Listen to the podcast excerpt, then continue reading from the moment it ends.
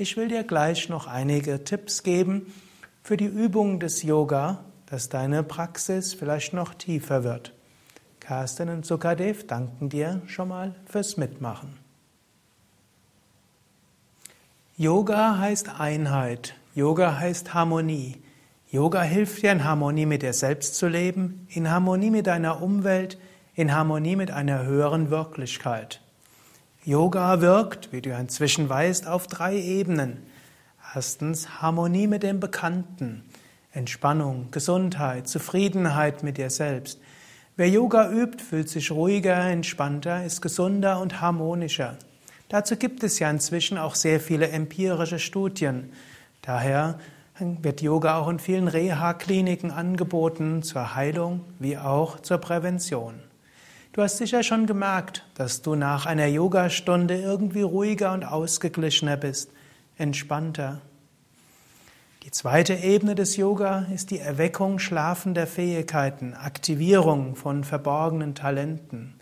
Indem du mit den Yogaübungen Spannungen auflöst und mehr Energie spürst, dich so mehr öffnest, bekommst du auch Zugang zu tieferen Teilen in dir selbst und damit zu dem, was sich in dir entwickeln will.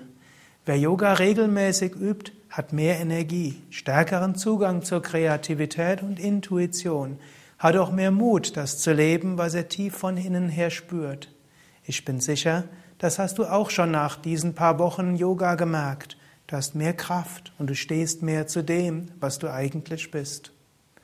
Dritte Ebene des Yoga ist Zugang zu den Tiefen des Seins, Zugang zu einem höheren Selbst, zu einer höheren Wirklichkeit, Zugang zu einer Transzendenz. Vielleicht hast du das auch schon erfahren, vielleicht in der tiefen Entspannung, vielleicht in einer Asana, vielleicht beim Pranayama, die Erfahrung von Freude, von Verbundenheit, von Leichtigkeit, von Ausdehnung. Je mehr du Yoga übst, umso stärker sind die Wirkungen. Einmal üben pro Woche ist schon gut. Einmal pro Woche ist etwas, was dir viel erfahren lässt im Lauf der Monate. Einmal pro Woche länger zu üben und ansonsten zwar jeden Tag, aber mal mehr und mal weniger praktizieren, ist natürlich noch besser. Davor hast du ja in diesem zehnwöchigen Anfängerkurs für jede Woche drei verschiedene Videos. Hier ein paar weitere praktische Empfehlungen. Zum Teil kennst du sie schon, zum Teil will ich dir ein paar neue Tipps geben. Übe morgens oder abends oder dann, wenn es für dich am besten ist. Wenn es möglich ist, ist Regelmäßigkeit besonders gut. Entweder jeden Morgen oder jeden Abend oder wenn du einen unterschiedlichen Tagesablauf hast, dann übe beim bestimmten Tagesablauf zur einen Uhrzeit und beim anderen Tagesablauf zur anderen Uhrzeit. Das, was du in deinen regelmäßigen Tagesablauf integrierst, wirst du tatsächlich dauerhaft regelmäßig üben können. Ideal ist es, zwei oder drei oder vier Stunden vor der Yoga-Praxis nichts oder nichts Schweres zu essen.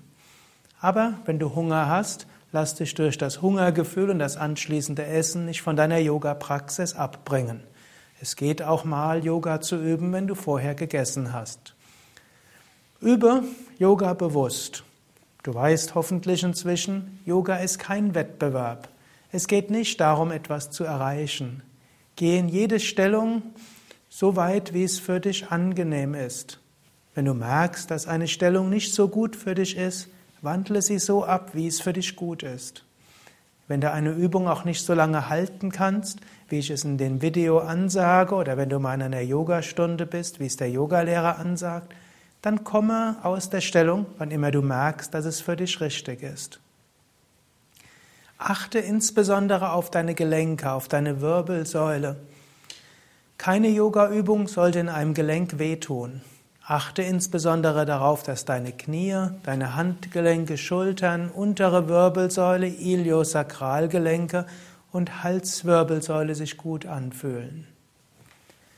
Den Schmerz in den Beinen, Rückseite der Beine zum Beispiel oder auch Dehnung im Brustkorb oder in der Seite des Körpers ist sehr gut. Oder auch Muskelanstrengung, zum Beispiel wenn du die Bauchmuskeln spürst, die Anstrengung der Rückenmuskeln oder der Armmuskeln. Aber die Gelenke und die Wirbelsäule, die sollten sich angenehm anfühlen. Normalerweise solltest du da nicht in den Schmerz hineingehen, sondern die Stellung so abwandeln, dass es in den Gelenken nicht wehtut. Und nochmals besonders unterer Rücken und Halswirbelsäule besonders wichtig. Eine kleine Einschränkung gilt für Menschen mit Arthrose oder chronischen Schmerzen. Menschen mit chronischer Arthrose, Schmerzpatienten, haben ja immer Schmerzen, wann immer sie ihre Aufmerksamkeit in den Körper richten oder auch von selbst. Dazu sagen, du darfst jetzt nicht irgendwelche Schmerzen irgendwo spüren beim Yoga, wäre unsinnig. Dabei gilt folgende Empfehlung. Sortiere deinen Schmerz auf der Skala von 0 bis 10 ein. 0 wäre überhaupt kein Schmerz, 10 ist unaushaltbar. Wenn du in der Ruhe normalerweise einen Schmerz zum Beispiel von 3 hast, dann ist es okay, wenn beim Yoga in der Bewegung selbst der Schmerz um subjektive zwei Punkte nach oben geht, also zum Beispiel auch 5. So kannst du Yoga üben, mit Bewusstheit üben. Es hat sich gezeigt, dass Yoga langfristig ausgezeichnet ist, um chronische Schmerzen zu reduzieren oder zum Verschwinden von Schmerzen zu führen. Es ist immer wieder schön, wenn man als Yogalehrer Teilnehmer hat, die mit großen Schmerzen in die Stunden kommen und schon nach wenigen Wochen weniger oder gar keine Schmerzen mehr haben. Oft sind bei Menschen mit physischen Problemen die Ratschläge eines kompetenten Yogalehrers, Yogatherapeuten besonders wichtig. Aber auch wenn du insgesamt gesund bist, achte bei allen Yogaübungen auf Entspannung, auf Atmung und Bewusstheit.